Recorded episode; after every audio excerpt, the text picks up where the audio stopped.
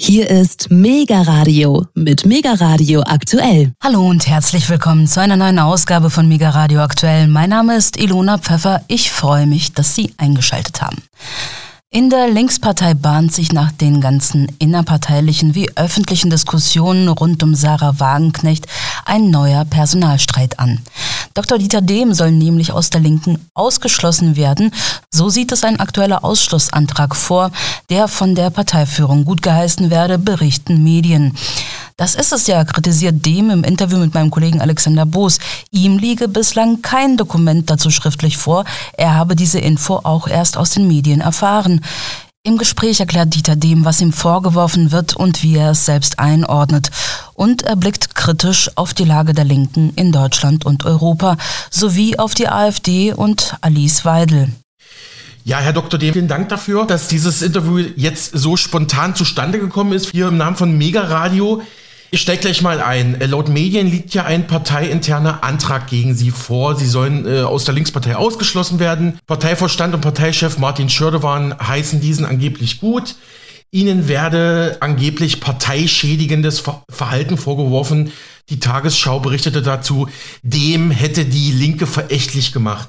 Was können Sie dazu öffentlich und zu diesen Vorwürfen sagen? Also zunächst liegt mir kein Ausschlussantrag vor und es zeigt, wie offensichtlich Parteispitze innerparteiliche Demokratie versteht, dass das ZDF am Sonntag meldete, es habe den Ausschlussantrag die Tagesschau gestern meldete und jetzt heute ist Dienstag, ich habe noch keinen Ausschlussantrag. Also da werden die Medien eher befeuert. Das ist der alte Weg. So geht das die ganze Zeit mit dieser Parteispitze. Und das macht sich verächtlich. Nicht ich mache sie verächtlich, sondern äh, diese Umgangsweise mit äh, Leuten, die sich eben, sagen wir mal, für Wirtschafts- und Friedensaustausch mit Russland engagieren mhm. oder sagen wir mal mhm. U-Boot-mäßig in der Corona-Krise oder sagen wir mal, die nicht ganz korrekt gendern, dann werden Verfahren gegen sie erstmal an die Medien gespielt, bevor die entsprechenden Betroffenen in den Vorwurf überhaupt eingeweiht werden.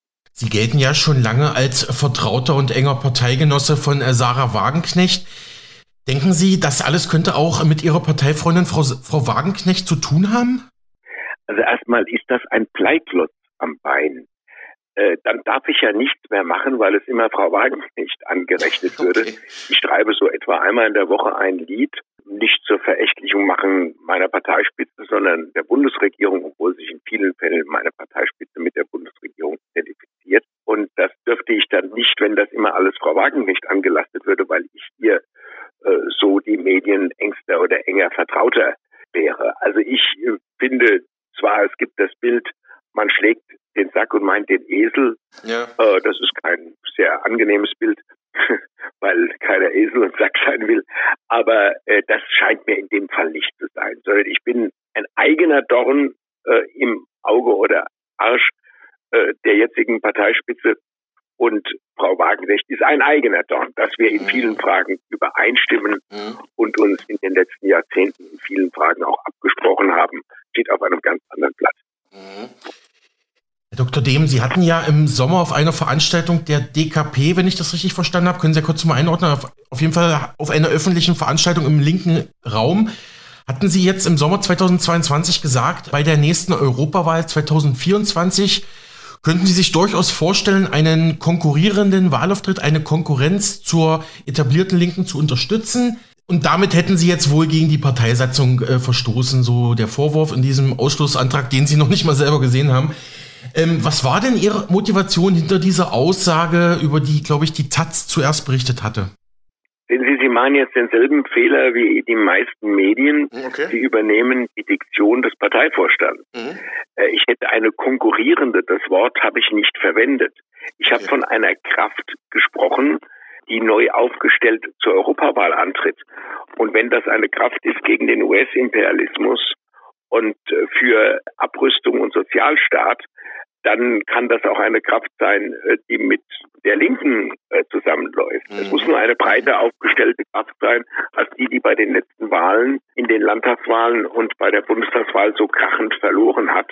Da muss sich etwas ändern und das Beste ist, man erweitert die Kraft. Und da habe ich die DKP gefragt, ob, wenn es denn eine solche Kraft geben würde, die breit sei, auch bestimmte punktuelle Übereinstimmungen mit den Teilnehmern des UZ-Pressefest, des mhm. großartigen UZ-Pressefest, das ich sehr genossen habe, Ende August äh, geben würde, ob dann die DKP auf ihrer eigenen Konkurrenzkandidatur, da habe ich nicht mal Konkurrenz gesagt, bestehen würde oder vielleicht dann sagen würde, sie unterstützt diese Kraft. Also diese Aussage von mir in eine Konkurrenzkandidatur umzumünzen, da braucht man schon sehr viel schmutzige Fantasie. Ihnen ist das jetzt nicht anzulasten, weil das die anderen Medien auch gemacht haben. Ich werde mir ein Medium rausnehmen und dagegen klagen, weil die das in indikativ geschrieben haben mhm. und auch vom Parteivorstand diesen Unsinn übernommen haben. Ja, Herr Dr. Dem, genau deswegen haben wir Sie ja heute kontaktiert und wollten mit Ihnen selber sprechen, damit wir nicht nur andere zitieren, sondern mit den Betroffenen selber. Vielen Dank nochmal für diese Einordnungen. Ich muss trotzdem, erlauben Sie mir nochmal eine Frage zu Frau Wagenknecht stellen. Sie ist ja immer wieder ein bisschen vorgeprescht über mögliche Parteineugründungen oder auch, ich erinnere nur an Ihre Bewegung Aufstehen. Ähm, wie schätzen Sie diese ganzen Debatten und vor allem auch die Kritik, die er dann aus dem eigenen Lager entgegenschlägt, ein, wenn Sie das kommentieren möchten oder wollen? Sarah Wagenknecht ist die beliebteste Politikerin dieses Landes. Das ist sie in den letzten Jahren immer wieder in Umfragen gewesen. Manchmal schob sich Frau Merkel vorbei, manchmal Frau Baerbock, aber das war immer nur so für kurze Zeit. Sie ist dauerhaft die beliebteste Politikerin. Und wenn sie antreten würde, hat Insa für die Bildzeitung herausgefunden, dann würden mindestens 10 Prozent sie wählen und 30 Prozent könnten es sich vorstellen. Das ist Regierungsreife.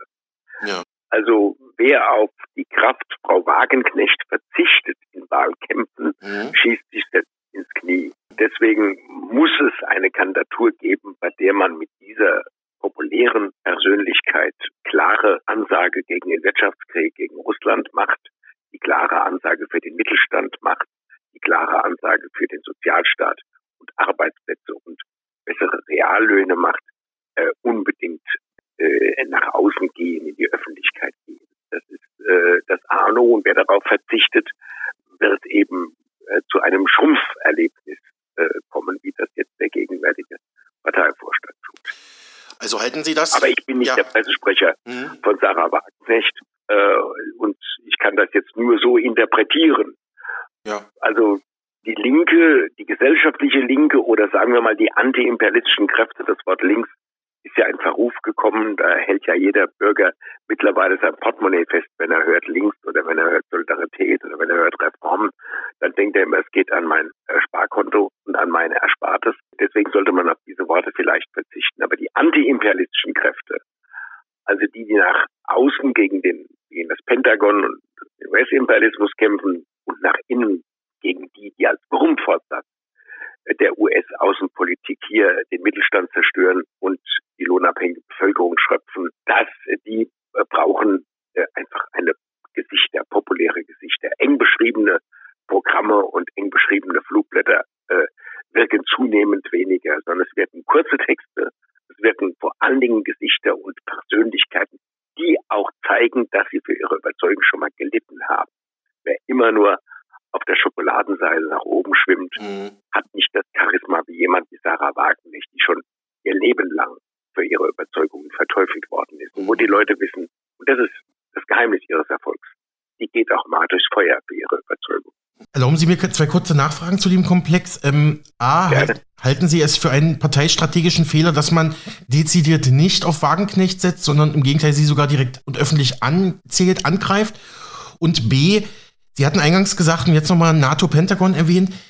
Äh, denken Sie wirklich, dass Ihre, Ihre Pro-Russland-Haltung oder Ihre, Ihre Vermittlungs-, Ihre diplomatische Haltung in, in Bezug auf Moskau, dass Ihnen das jetzt parteiintern zum Verhängnis werden könnte, Herr Dr. Dem? Oder dass das der Grund ja. für die Kritik ist, sagen wir so? Meinen Sie, dass Sie jetzt klein oder groß geschrieben? Die erste Frage bezieht sich auf Frau Wagenknecht, die zweite Frage auf Ihre Person, Herr Dr. Dem. Ach so, gut. Dann, also ich glaube nicht, dass das Wort russlandfreundlich irgendeine genaue Bezeichnung ist. Es äh, ist ja völlig egal, wie nah man beim Kreml steht. Der eine, der muss, bei denen ich für Frieden mit Russland oder bessere Wirtschaftsbeziehungen war, mhm. steht näher beim Kreml und hofft, dass die russische Armee siegt. Die anderen sind kritischer zu Putin. Im Kern setzen die Mehrheit der Deutschen auf Diplomatie, auf diplomatische Lösungen. Sie setzen mhm. nicht auf diesen Dolbohrer Zelensky. Den man eigentlich wirklich in seinem früheren Beruf hätte lassen sollen. Er ist ja wohl jetzt auch ausgezeichnet von den USA als überzeugender Charakterdarsteller. Ähm, das ist ein degutanter Mensch, der schon, wenn man ihn irgendwie sieht, merkt man, dass der hat keine Seriosität und auch keine Ernsthaftigkeit in der Ausübung seines Präsidentenberufs. Deswegen glaube ich, dass alle die, die das eben ähnlich kritisch sehen, nicht unbedingt für Putin in jeder seiner Politikfelder sein muss oder kremlfreundlich oder so, sondern dass es eben ein Gebot der deutschen nationalen Interessen, den Mittelstand hier zu stärken, die Arbeitsplätze hier zu stärken, soziale Gerechtigkeit im Sozialstaat zu stärken mhm. und nicht das Pentagon und nicht mehr im Enddarm äh, der US-Außenpolitik mhm. äh, zu glauben, dass die deutsche Bevölkerung überwintern könnte. Äh, das Zweite mhm. ist, das ist für mich ja kein Verhängnis, wenn die Parteispitze, weder mich, ich bin jetzt irgendwann, gab es eine Umfrage in einer kleineren niedersächsischen Zeitung, dass ich immer noch mit Abstand der beliebteste und bekannteste linken Politiker in Niedersachsen bin, soll ich ausgeschlossen werden, werde es denen nicht leicht machen. Das ist so ähnlich wie der Umgang mit Sarah Wagenknecht, nur bei ihr ist es natürlich noch viel, viel, viel dramatischer. Äh, also Oskar Lafontaine haben sie auch im Ausschlussverfahren behandelt, er ist dann ausgetreten. Das ist eine Truppe, bei denen Masochismus noch eine Verharmlosung wäre. Also sie zerstört äh, von innen diese Partei. Ich hoffe, es macht die Partei jetzt nicht, Parteiführung nicht verächtlich, wenn ich sage, immer haben in linken Parteien auch Geheimdienste bis oben in die Spitze mitgespielt. Linke Parteien, linkere Parteien mhm. Von innen auszuhöhlen. Das in 33 Jahren SPD erlebt. Ich habe es auch erlebt, wie es bei den Grünen gelaufen ist. Ich habe es in anderen Konstellationen Friedenswegen auch erlebt. Es wäre ein Wunder, wenn da nicht auch der Bundesnachrichtendienst der CIA mitfingern würde. Deswegen ist zu erklären, dass sie alles tun, Leute, die vielleicht Wirkung auf Wählerinnen und Wähler haben können oder die auch außerparlamentarisch mobilisieren können, die Plätze füllen bei Protestaktionen, dann abservieren. Also deswegen ist das nicht mein Drama. Ich bin jetzt 72 Jahre, kann meine Romane und Lieder und Stücke auch schreiben, ohne in der Linken äh, eine Funktion zu begleiten. Klingt sehr altersmild auf jeden Fall, Herr Dr. Dehm. Ähm, gehen wir mal weiter. Auf Twitter schrieben Sie kürzlich, bisher waren in SPD und Linkspartei sieben Ausschlussanträge ergebnislos geblieben und Sie kündigten auch an, eventuell juristisch mit Ihrem Parteikollegen Ulrich Maurer dagegen vorzugehen. Können Sie dazu schon irgendwas sagen, wenn auch nur kurz? Ich brauche erstmal den Ausschlussantrag, der liegt Stimmt. mir nicht vor. Das zeigt, wie gesagt, wie unsere Parteispitze zum Rechtsstaat und zur innerparteilichen Demokratie steht. Das gäbe es eigentlich nirgends, dass eine Anklageschrift erst dem ZDF und der ARD vorliegt und dann dem Betroffenen. Aber die Linke macht das und meint wohl auch, sie ist dem ZDF und der ARD mehr schuldig als mir. Und die loben sie ja auch immer und wenn man die Kommentare bei der äh, Tagesschau und beim Heute-Journal über mein Ausschussverfahren liest, weiß man auch warum. Also die äh, Währung, das Erwehren gegen den Ausschluss mit einem so erfahrenen Juristen wie Ulrich Maurer, der ja sowohl parlamentarischer Geschäftsführer der Bundestagsfraktion in der erfolgreichen Zeit war, als auch der Geschäftsführer der Partei in der erfolgreichen Zeit war, das halte ich für relativ erfolgversprechend. Nicht die Niedersachsen weil ich meine, Sie müssen ja sehen, vor vielen, vielen, vielen Wochen hat Katina Schubert gesagt, auch mit Hochdruck würde jetzt ein Ausschlussantrag gegen Dieter Dehm verfasst. Mhm. Dann vergingen viele, viele, viele Wochen, in denen ich das mir zur Last gelegte weiter habe tun können. Also Gefahr im Verzug war offensichtlich nicht. Da haben sich alle gefragt, ja warum? Also erstens wartete man in Niedersachsen ab, bis die niedersächsische Landtagswahl rum war, weil man wusste, dass ich einigermaßen beliebt und bekannt mhm. bin. Und zweitens wartete man ab, jetzt am Wochenende eine neue Schiedskommission, die aus dem Feinden besetzt war, besetzt wurde, neu gewählt war. Die anderen waren ihnen zu neutral, die da vorher Schiedskommission waren. Äh, und äh, jetzt haben sie also wohl in Niedersachsen, denken sie, wird das ein leichtes Spiel. Bei der Bundesschiedskommission wird das schwerer. Die Bundesschiedskommission orientiert sich mehr an bürgerlichen Gerichten und an der Demokratie und dem Rechtsstaat und weiß, dass es eigentlich kaum möglich ist, wenn ich hätte austreten wollen, jetzt würde ich natürlich erst einmal abwarten, äh, bis das Ausschussverfahren kommt. Ich sprach kürzlich mit Andreas Wehr vom Marx-Engel-Zentrum Berlin. Er zeigte mhm. sich im Interview mit uns sehr enttäuscht über die gegenwärtige Schwäche der Linken und würde sich wünschen, dass man mehr auf Frau Wagenknecht auch bei Wahlen setzt. Man verheddere sich in Personaldebatten, anstatt inhaltlich was zu liefern. Und das sei angesichts des europäischen Rechtsrucks in Italien und Schweden dringend nötig, so wäre. Herr Dr. Dehm, wie blicken Sie denn auf den aktuellen Zustand der Linken in Deutschland und Europa angesichts dieser Aussagen?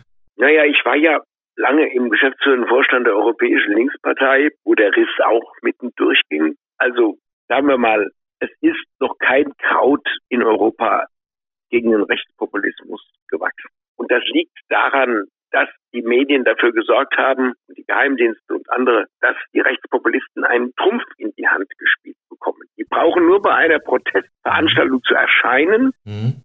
Schon löst die Linke die Protestveranstaltung auf. Oder sie geht erst gar nicht auf die Straße, wenn auch Rechte dafür auffordern. Das ist der Grundfehler. Man muss auch mit Rechten demonstrieren können. Das sind, also ich rede jetzt nicht von Faschisten. Ja. Ich rede von rechten Demokraten. Zum Beispiel Peter Gauweiler, der gegen die NATO-Angriffe bis vor das Bundesverfassungsgericht immer geklagt hat und sich selber einen Rechten nennt. Es gibt auch viele andere Demokraten, die recht sind. Und dieses Wort, was da kreiert wurde, man ist nach rechts offen, rechtsaffin oder Querfront. Wir haben uns, als wir gegen die Atomraketen in den 80er Jahren gekämpft hatten, war damals Sprecher von Künstler für den Frieden. Da haben wir uns auch nicht danach gerichtet, dass da Philipp Mechtersheimer von der CSU oder der Krul von der ÖDP oder andere Rechte gesprochen haben oder mitgelaufen. Das muss man einbinden. Wenn der Ton antiimperialistisch ist und gegen den Hauptfeind, den US-Imperialismus, gerichtet ist und demokratisch ist, äh, da muss man da breit aufgestellt sein. Äh, und insofern hat Andreas Wehr natürlich recht. Es geht um Inhalte. Es geht natürlich auch um die Gesichter, die die Inhalte glaubwürdig vertreten, weil wünscht dir was spielen, wenn nicht jeder kann alles fordern, ja. sondern jemand, wo man weiß, der steht auch in seiner Persönlichkeit dahinter, wie Sarah Wagenknecht. Aber es geht eben auch darum, dass wir auf der Straße den Protest verbreitern, auch um rechte Demokraten oder jedenfalls nicht Faschisten. Der Vorwurf der Querfront muss zertrümmert werden, weil der ist der Kernvorwurf, mit dem man die Proteste auf der Straße schwächt.